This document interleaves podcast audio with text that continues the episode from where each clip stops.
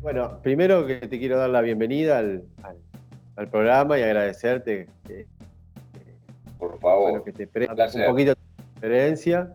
Te quiero también comentar que yo el primer contacto que tuve también con, cuando empecé a estudiar bajo fue con tu libro, porque fue, ah. me lo dio un chico ahí que enseña ah. eh, del pueblo, que en realidad mi abuela era, era pianista, entonces le enseñaba a, los chicos del pueblo.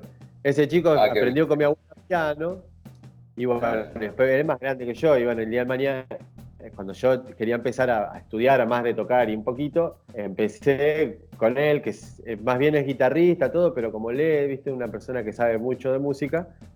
Eh, bueno, para empezar, tenía el libro, yo tuve tu libro, eh, y me lo pasó él. Confieso que era fotocopia, confieso. No pasa nada, no pasa nada. el valor es, increíble. Y el otro día lo vi en venta en un sitio en Chile también, que lo estaban. Ah, bien.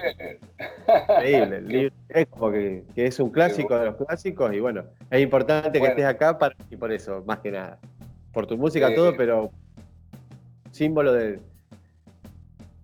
de, hacer el, sonido a veces se va, se corta, pero... también, o sea, es una, cosa muy loca. A ver, esperar porque a lo mejor este cosito.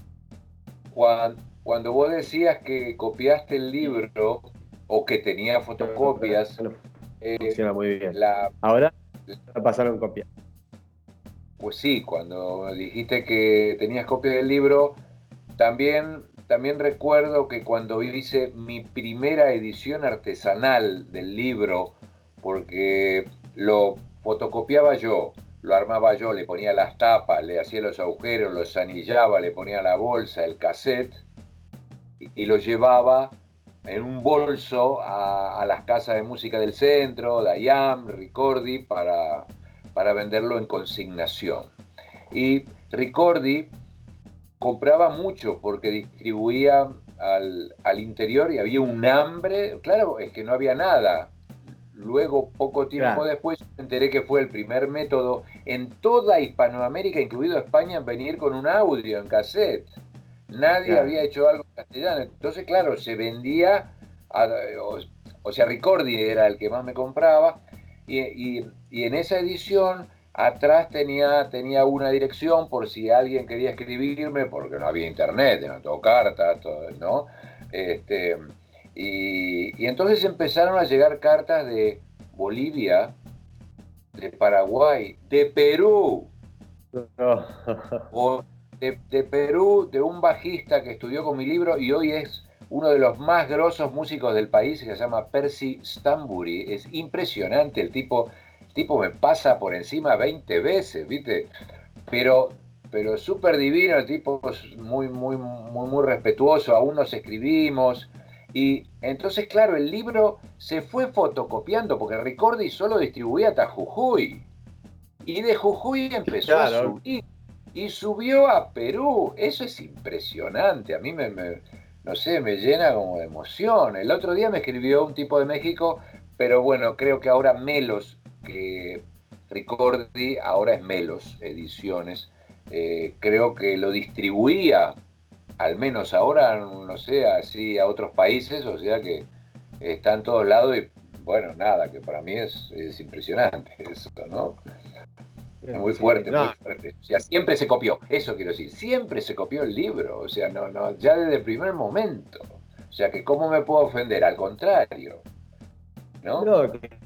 te digo, eh, incluso mi visión en, torno a eso es que en realidad, viste, eh, extiende eh, tu, capacidad incluso mismo de poder controlar un fenómeno de esa naturaleza, porque la gente tenía hambre de, conocimiento y, ya está, o sea, el, método estaba ahí, era bueno, funcionaba y, no, y la gente lo empezó a pasar, es como, es como un homenaje, a mí la verdad que me suena más. Eh, es la obra que se sigue multiplicando en un momento donde los medios eran escasos, o sea que para realmente hacer una copia y pasarla era un gasto, no era lo mismo. claro, en esa época, no sé, como con dobles caseteros, bueno, ah, yo tuve, sí, bueno, tenía un doble casetero en mi casa, que era un Sharp gigante, enorme, una cosa así, pero no todos podían tenerlo, y menos, qué sé yo, en, Jujuy, con todo respeto a, ¿no? A, nuestra gente del norte, pero eh, a ver, es otro poder adquisitivo, y no solo el poder adquisitivo, sino lo que llegaba a Jujuy, porque sabemos que Buenos Aires siempre fue muy centralizado. Sí, sí, sí. Es una de las cuestiones. Claro es una de las cuestiones que tocamos siempre igual con los invitados, porque yo trato de, voy llamando a bajistas de diferentes puntos de la Argentina y bueno, o sea, siempre mató un poquito el desarrollo y no todos los músicos y la gente que tenía la posibilidad, como vos me decís, tiene realmente la conciencia de decir, bueno, pero la gente en el norte es un hecho, tiene menos poder adquisitivo, o sea, no importa si o sea, realmente más pasa allá de cualquier análisis de ofensas personales. El poder adquisitivo es menor, por ende, no es lo mismo comprar un libro que fotocopiarlo. Incluso los shows que llegan es menor, el desarrollo de todo es menor. Yo soy del interior de, Santa Fe, de un pueblo de 5.000 habitantes. Ahí todo es, es nada. realmente no hay información de las cosas. Y yo tengo 20 años menos, por eso imagínate antes. Y vos vas haciendo los cálculos. Ah, pues sí, claro. sí. Eh, ¿tu, pueblo por, por casualidad es San Javier? No, mi pueblo es Sastre Ortiz. Ah, está cerca del río. No, ¿Eh? no me parece. San Javier es el norte de Santa Fe, me parece. No lo sé dónde. Es que tengo un gran amigo que es de ahí por, por, por no sé, por casualidad. Y, pero debe ser lejos. Yo soy del centro de Santa Fe, de la mitad, ponele, del lado de ah, Córdoba. claro. Ah, muy bien. Y, ahí te digo, estaba el, cuatro cuerdas y venía por todos lados. Qué bueno. Bueno, qué, qué alegría. O sea, es una cosa, este, yo, yo no sé si, si lo leíste por ahí alguna vez, yo lo debo haber este, comentado en en algún momento, pero es que en los años 80, 84, 85, 86, tenía muchos alumnos en mi casa privado, muchos. Y eh, la gran mayoría venían de cero o, prácticamente, viste, como no sabían nada. Entonces, eh, digamos, eh, ya había, ya había enganchado, inconscientemente, había enganchado una una forma de ir llevándolos a los que venían de cero, dándoles esto primero y la otra clase lo otro y la otra clase lo otro, ¿no? Como que se fue armando solo con la experiencia de, enseñar. Y un día me dije, wow, este, este, método funciona, funciona muy bien con la gente. Y, si hago un libro, y así nació espontáneamente. Y, y este, me puse opinión fijo porque me gusta concretar las cosas, no me gusta hablar al pedo. y, salió, pero fue muy espontáneo todo, ¿no? La manera de. Sin, sin pensar con todas estas cosas que pasarían después de, o sea, nada, nada. Yo, yo me conformaba solamente con, con Buenos Aires por ahí, algo más, qué sé yo. Así que nada, nada, quería contarte de eso. Bueno, que estuve mirando un poquito también tus cosas y, y bueno, claro, una carrera tremenda desde el principio. Mm. Eh, ¿Estuviste en, mi página web? Sí, vi tu página web, estaba viendo que pasaste también un tiempo en Japón, que organizaste, estabas organizabas giras, hace una... Nueve años. Nueve, años. ¿Hablas japonés? La vida, la vida te va llevando, qué sé yo, y uno se deja eh, por una razón, por otra, ¿no? Sí, pero te quiero preguntar, ¿vos aprendiste, llegaste sabiendo japonés? ¿Aprendiste japonés allá? Porque... No, la cosa fue así. Eh, voy a tratar de ser eh, breve. En el 87 gano una beca de Berkeley para ir a estudiar allá. Entonces, en el 88 viajo, me voy a estudiar. Em, cuando llego a la escuela, en una de las primeras clases que tuve, tenía al lado, sentada al lado mío, a una, a una pianista japonesa maravillosa, increíble, y entonces este, digamos, me hice el ligue oriental, el, levante oriental, digo, ¿no? Pero resultó algo mucho más profundo que eso, ¿no? La relación. Y entonces nos fuimos a vivir juntos mientras estudiábamos. Yo hacía film scoring, música de películas, y ella estudiaba jazz composition, escribía para Big Bang y toca el piano. Entonces, mientras estudiábamos, vivíamos juntos y hablábamos en inglés. Entonces estuvimos dos años y medio comunicándonos en inglés todo el día. Entonces, cuando nos graduamos, dijimos, ¿a dónde vamos? Este, la situación, como siempre, y no entremos, eh, sin entrar en política, pero siempre estaba mal, ¿no? todo mal. Entonces, eh, nos fuimos a Japón. Me dijo, vamos a Japón y dale, vamos a Japón. Entonces me fui a Japón con ella y viví nueve años ahí. Claro, cuando llegamos, hablando en inglés. Yo, fue, fue prácticamente imposible cambiar, o sea, imposible, nunca cambiamos al japonés, porque ya veníamos con otra dinámica de idioma. Yo con, poco a poco fui, fui hablando un poco, entendiendo un poco así, medio a lo indio, al indígena, ¿viste? ¿No? Con, con de los autóctonos, pero siempre lo dijimos así. Este, y, pero no, el inglés, viste, siempre fue preponderante, digamos, ¿no? Es, es un idioma complicado. Y, ni te digo el escrito, porque son, tienen tres idiomas escritos. Uno que es el eh, katakana, que es el más simple, que son unos, unos unos trazos. Es la solución, la eh, también mentalmente. ¿Eh? ¿Perdón? Sí, sí, que se me estaba cortando, que me decías que era del katakana, algo así, no se entendió qué era. Sí, el katakana tienen tres idiomas. El, el este, katakana son unos, son unos símbolos muy simples para solo para palabras extranjeras. Por ejemplo, McDonald's ellos es un, es un idioma silábico, ¿no? Entonces, ellos pronuncian Macudonarudo, no McDonald's. Todo tiene que ser por sílabas, ¿viste? Es muy, es muy loco, es muy raro.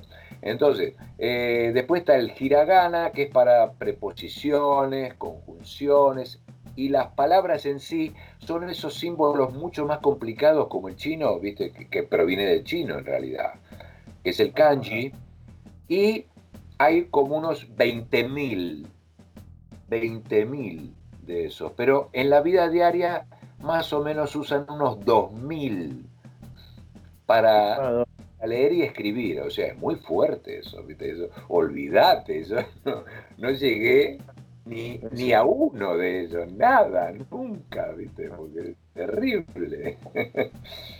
Bueno, pero claro, pero también con la música, que gracias a él, lenguaje universal. Ese, eh, con la música no había problema, sí, sí. Aparte hablaba, hablaba en inglés, hablaba, uno hablaba más, el otro hablaba menos, pero más o menos no. Y sí, claro, la, fui llevando más o menos.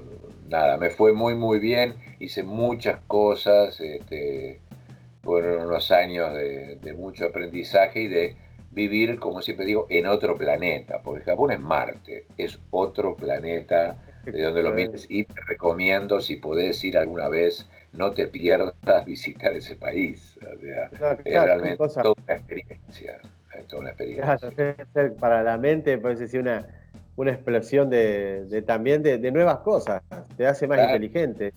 Sí, Siempre te, las, las experiencias de viaje eh, son, son, son, muy buenas. A mí se me dio lo de viajar, eh, por, pero porque, porque surgió así, qué sé yo, en el 76 fui, eh, me fui a Bogotá, viví un año y medio. fui por unos días, es una historia muy larga, no quiero, porque si no, cuando, algún día salga mi libro, ahí seguramente voy a, voy a contar la anécdota de ahí en Bogotá. Pero bueno, fui por unos días, me quedé un año y medio tocando en un club de jazz y bossa. Eh, ahí aprendí mucho de eso, porque yo era solo rockero hasta esa época. Y, este, y bueno, y de ahí vine a Madrid, mi segunda vez en Madrid, porque la primera fue en el 73, y cuando toqué con Morris y todo eso, y bueno, o sea, no sé, la vida me fue llevando a, a ir acá y allá. Y las experiencias de viaje eh, son muy recomendables. Eh, vos también estás acá en España, sabés lo que es viajar, vivir en otra cultura. Este, y mm, lo siento, pero necesito decir algo. Ojalá, ojalá casi todos nuestros, nuestros y nuestras compatriotas tuvieran la oportunidad, para los que nunca viajaron, de viajar y ver otras culturas, porque creo que construirían la Argentina de una manera muy diferente a la, a la que lo están haciendo. Y no quiero decir más porque no quiero entrar en, nada más, pero necesito decir eso. Eh, no, yo te digo, yo estoy completamente de acuerdo y la, verdad que en ese sentido, sí, yo te digo, yo me fui también cuando me, fui de Argentina, me fui a vivir a Brasil. Eh, y estuve 10 años viviendo en Brasil. Incluso ahí vi que tocaste con, en tu disco rock sinfónico, grabaste con Cubero Díaz. Tuve la suerte de compartir uno, oh. unos toquecitos con él en Bucios. Ah, qué bueno, grande, Cubero, un grande, de verdad. Eh, tuve dos años y ahí toqué un par de veces, estaba Cubero Día, a veces caía y bueno, nosotros, yo también trabajé mucho tiempo en, Río de Janeiro y ahí trabajé en un estudio de grabación y siempre toqué mucho bossa nova y ahí me metí, viste, con el jazz. Más claro. Si bien la situación con los músicos era diferente, la situación de la estructura de la educación estaba destruida al punto de que había una violencia extrema en todo nivel de la sociedad, o sea, la degradación del, poder de la nación, de un pueblo, ¿viste? Lo, destruyen, le matan la educación, le matan la, salud pública, destruyen todo lo que es público. Totalmente de acuerdo, totalmente de acuerdo, sí, pero em, en nuestro caso yo creo que tiene una cierta diferencia. Yo por, por, por, por, haber conocido, vivido en otros países, otras culturas, este, eh, nos, creo, que, creo que nosotros los, los argentinos y las, para que no se ofenda ninguna fémina, este, vivimos encerrados allá como en una burbuja. Una burbuja para la gente que no, que no vivió y que no salió. Es como una burbuja y, creen que las cosas son solo de una determinada manera, pero no es así, no es así. O sea, este, tenemos el, mal de siempre, de toda la vida, que nos creemos lo, lo mejor, somos los mejores en todo. Tenemos el Papa, la avenida más grande, la más larga, siempre, siempre la tenemos más larga, ¿viste? Más grande. es así, entonces, claro, es que ah, eh, eh, viven con mucha gente para mí, desde mi punto de vista, a, mi edad, con todo lo que viví, estoy hablando de la época de Ilia, de antes de los militares, ¿ok? Cuando yo era pendejo. viven en una ignorancia, pero enorme, fatal. Pero es mi punto de vista. ¿Eh? Pero eso, digamos, reflejan todo y reflejan la relación también de la gente con la música y por qué en Argentina es tan difícil vivir de la música, porque es mucho más difícil. Yo llegué a Brasil, hacía dos cositas, veía dos acordes de la guitarra, el tipo ya cobraba. Y si no y la gente no lo protestaba, sino que el mismo público, que te digo que Brasil vos tenés desde la libertad de la fiesta hasta el fascismo más duro, viste, increíble. Una cosa re loca. De ahí, desde el fascismo, desde el fascista hasta el otro, eh, al músico le pagan. Digo, sí, pará, ¿cómo puede ser esta, esta cosa tan increíble? O sea, en Argentina hay una, idea de que, o sea, que obviamente hay gente que sale de esa línea, se puede, podés vivir de la música, sí, podés, pero es súper difícil, no es realmente para mí, no es respetado, no, no, tiene el grado de respeto que se merece una carrera que tenés que estudiar toda tu vida prácticamente para dedicarte a algo y hacerlo bien. Claro, totalmente. Totalmente, totalmente, es verdad. Concuerdo con vos, Joaco. Este, bueno, estás un poco lejos, pero ¿cuánto me gustaría estar yo ahí? Sí, un vino. Sí, pero algún día voy a Madrid a escribir porque voy a quiero conocer, porque ni conozco. O sea, a mí Nosotros llegamos de Barcelona acá, no, y nos agarró la pandemia, porque esto era todo un parte, teníamos un plan maestro, viste, como todo en la vida. Sí, sí, sí, sí me contaste, pasaste por el aeropuerto y fuiste directamente, o sea que no conoces Madrid. No, no, no, nada. Pero voy a ir seguramente cuando nos den la oportunidad. Pero también podés venir para acá cuando quieras, porque este lugar, viste, que, que la cuestión climática y todo es muy bueno. Sí, lo sé. ¿Viste? sí, eh, eh, creo que ya te conté, estuve una vez en el 2000 y pico, te este, acompañaba un cantante muy, muy famoso, ahora no, pero en una época, Francisco, un valenciano, muy buen cantante, hicimos un show en Fuerteventura, estuve una vez. Y nada, claro, precioso. Estuve también, me acuerdo, en, La Gomera. Este, ah, creo que fue, creo que ¿Es la que tiene las playas de arena negra? ¿Esa es la Gomera? No sé si es la Gomera, no recuerdo. Me impresionó mucho, mucho. La playa de arena, arena negra. Creo que fue ahí. Bueno, nada, estuve, estuve por ahí. Bien, una pregunta. Vos hay un contrabajista que seguro lo conocés, que, te, que vive argentino, que bueno, que es de, de dos pueblos al lado de es de 30 kilómetros de mi pueblo, que se llama Horacio Fumero. Horacio Fumero. ¿Horacio Fumero está en Fuerteventura, 30 kilómetros tuyos? No. Él es de donde él nació. Él creo que vive en Barcelona, ah, pero donde nació. Sí, de, nació León Gieco. Y mi pueblo queda a dos pueblos de, de, Cañada Rosquín. No me digas, qué bueno. Claro. qué fuerte. Ahí me acordé y digo, mira, seguro que ahí vas a ubicar a alguien de la zona donde, de donde soy ah, yo. Sí, sí, Horacio Fumero, claro, una, una gloria del contrabajo total, un súper musicazo. Sí, sí, este, ahora hace mucho que no tengo comunicación, viste, en Facebook siempre de vez en cuando te podés comunicar con alguien así, ¿no? Con él nos hemos carteado algunas veces, lo vi en Barcelona hace 10 años y un gran tipo, bueno, con este, León Gieco lo conozco desde, que llegó a Buenos Aires, de este Cañada Rosquín. Eh, es más, vi sus primeros shows porque yo era muy amigo, sigo siendo muy amigo de Miguel Cantilo, el de Dúo Pedro y Pablo. Y León los conoció y Pedro y Pablo... Eh, creo, no recuerdo muy muy bien, pero creo que le dijo, mirá, vamos a tocar acá y allá, ¿por qué no te venís? Toca vos. entonces se iban y tocaban juntos. Y este, recuerdo haberlo visto, haberlo visto actuar así, de, nada, recién llegado cantando Hombre de Hierro, ¿viste?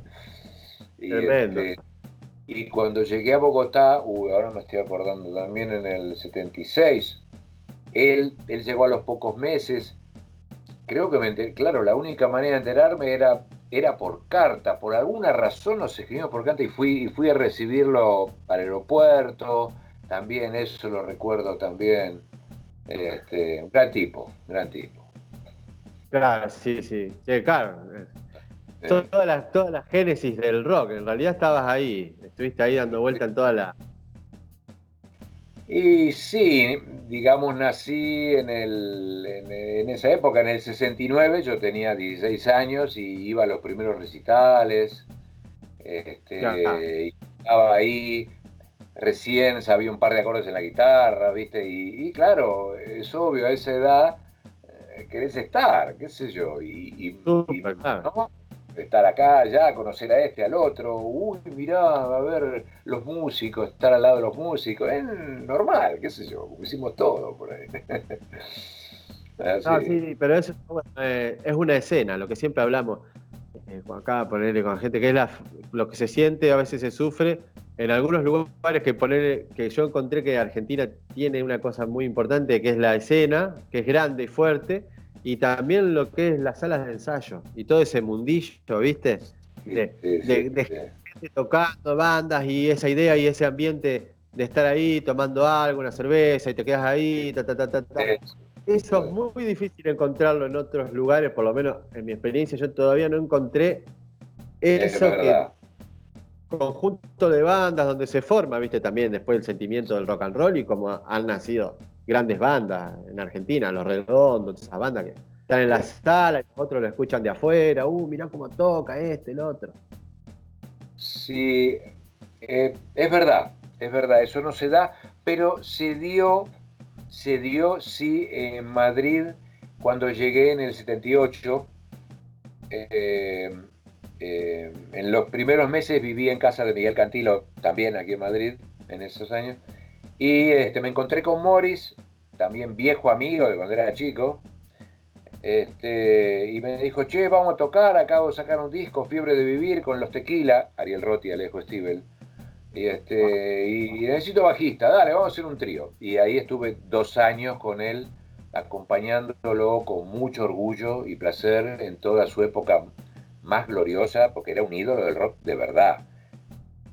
En, en el ranking de los 40 principales, primero estaba Tequila, en venta. Después Morris y tercero Julio Iglesias. O sea, el rock and roll se vendía, no sabe, era una gloria. Y Ve que de Julio Iglesias, este... a lo que voy de las salas de ensayo, que primero ensayábamos en una sala cualquiera, pero después alguien tuvo la muy buena idea de inaugurar unas legendarias salas de ensayo en un galpón enorme, gigante, que se llamó Tablada porque era en la calle Tablada 25. Y tenían, eran un lujo impensable para esa época porque tenía portero, había un bar y un, un recibidor, cada, cada sala tenía, viste, portero eléctrico, porque estaban todas las estrellas, todos los, más grosos estaban ahí, en Tablada 25.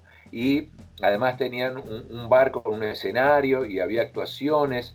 Y ahí sí había mucho, ahí sí recuerdo, entraba y salía gente, era un hervidero, ¿viste? Y creo que había algún otro también. Pero eso dejó de existir. Creo que poco a poco Tablada dejó de tener esa...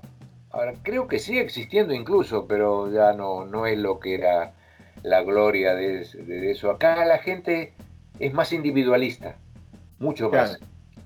estas épocas son muy individualistas, la este, tecnología, ¿no es cierto? A todos nos hace, eh, engloba a todos, este, porque es así, estar en casa, con cada uno mirando la pantalla, que el Facebook, que el Instagram, que esto, este, el, este, los teléfonos, Claro, lo veo en la, en la, en la generación de mis hijas y de cualquier adolescente que, que veas en la calle. Es, una época absolutamente individualista y cada día más. Pero es así. Eh, es que yo creo que eso va a llevar un tiempo de adaptación a ese tipo de tecnología. Es como toda tecnología nueva. Porque ya ponerle mi generación yo cuando iba a la facultad incluso no había todavía celulares. Yo ya estaba en la facultad, entonces ni todavía, viste, recién empezaba, yo estaba en la universidad y recién empezaba el mensajito de texto. Entonces, a veces, viste, digo, bueno, hacemos un uso medio irresponsable algunas veces, yo creo que los más grandes, viste, porque es una tecnología que a lo mejor siempre quisimos y nunca tuvimos el alcance. O sea, para mí, querer escuchar una, un disco que, por ejemplo, un case, lo que sea, en la plaza del pueblo, era una, tarea imposible. Y era un sueño, ¿viste? Tenías que comprarte 20 pilas y no teníamos plata. ¿viste? Vamos a comprar 20 pilas, dura dos minutos, tan loco. Y si no nos daban plata, entonces no había cómo. Hoy en día vos vas, lo ponés. Entonces, mirás lo que querés, ves lo que querés, escuchás lo que querés. Entonces estamos sobrecargados todo el tiempo queriendo entrar. Y un poco los más chicos también nos lo van copiando a nosotros, hasta que ya creo que en un punto no va a ser tan interesante como para decir, a ver, ¿cuántas horas voy a pasar mirando esto? ¿viste? Pero nos pasa todo, te digo. Sí. Bueno, ahora con esto de este, el COVID ya este, sabemos lo que pasa, tenemos mucha más imposibilidad de, reunirnos con quien quisiéramos, pero hasta antes del COVID incluso antes de que apareciera, tampoco me era fácil, este, por ejemplo, verme con varios amigos y reunirnos, hacer un asadito, por ejemplo, un poco de esa confraternidad, ¿no? Unos vinos, de eso, de estar con gente, eh, ¿no? Interactuar, así como, como hicimos siempre, como está en nuestros genes también, ¿no? Este, pero bueno, crucemos los dedos que vengan tiempos mejores pronto y que, las vacunas surtan efecto, a ver si volvemos a cierta normalidad. Yo, creo que, sí, yo creo que esa, que eventualmente en un momento las cosas se va, se va a ir, se va a ir aflojando. Ya venimos, ya pasamos un año y pico. Yo creo que a pesar de viste las, las cuentas que hace la gente en todos lados, el primer golpe siempre es el más duro porque no sabes eh, cómo te vas a ir organizando a esta altura estás un poquito más canchero, ¿viste? Con la situación y vas viendo cómo te vas a ir adaptando, bueno, esperando que las cosas funcionen. Eh, querido Joaco, eh, una, una pregunta más si tenés, porque tengo que salir. Entonces. sí, no, ya estamos. Te quería decir que realmente es un honor para mí hablar con vos, con y agradecerte la buena onda, la predisposición que tenés. Eh, Por me parece fundamental tu punto de vista cuando hablamos del libro, me parece fundamental. Eh, gente que haya hecho, que tenga la experiencia, que haya hecho ese tipo de camino, que lo pueda compartir y que esté abierto y, que realmente entienda, ¿viste? Porque hay mucha gente que a lo mejor no le hubiera gustado. Ha pasado que yo con Metallica cuando pasó lo de Naster, ¿viste? Si me piratearon, me... No, sí, bueno, para que trascienda frontera, para que tu conocimiento trascienda tu propia frontera, tiene que ser así y gracias a Dios que fue así porque llegó a mucha gente. Así que eh, es una huella, yo creo que, y de, respeto a, a, todos, pero creo que tu aporte con los años va a seguir creciendo en ese sentido, ¿no? Porque van a ser ya gente que aprendió con tu método que está enseñando a otra gente, o sea, por más parte, ¿no? como una parte de la historia del bajo mundial eh, y que la mucha de la gente seguramente no lo sabe, ¿viste? Es muy, muy loco eso. Sos como un héroe anónimo del mundo bajístico. Bueno, este. Em, a ver, te voy a dar. Te voy a dar una primicia exclusiva mundial. Pero es verdad, ¿eh? No te estoy jodiendo.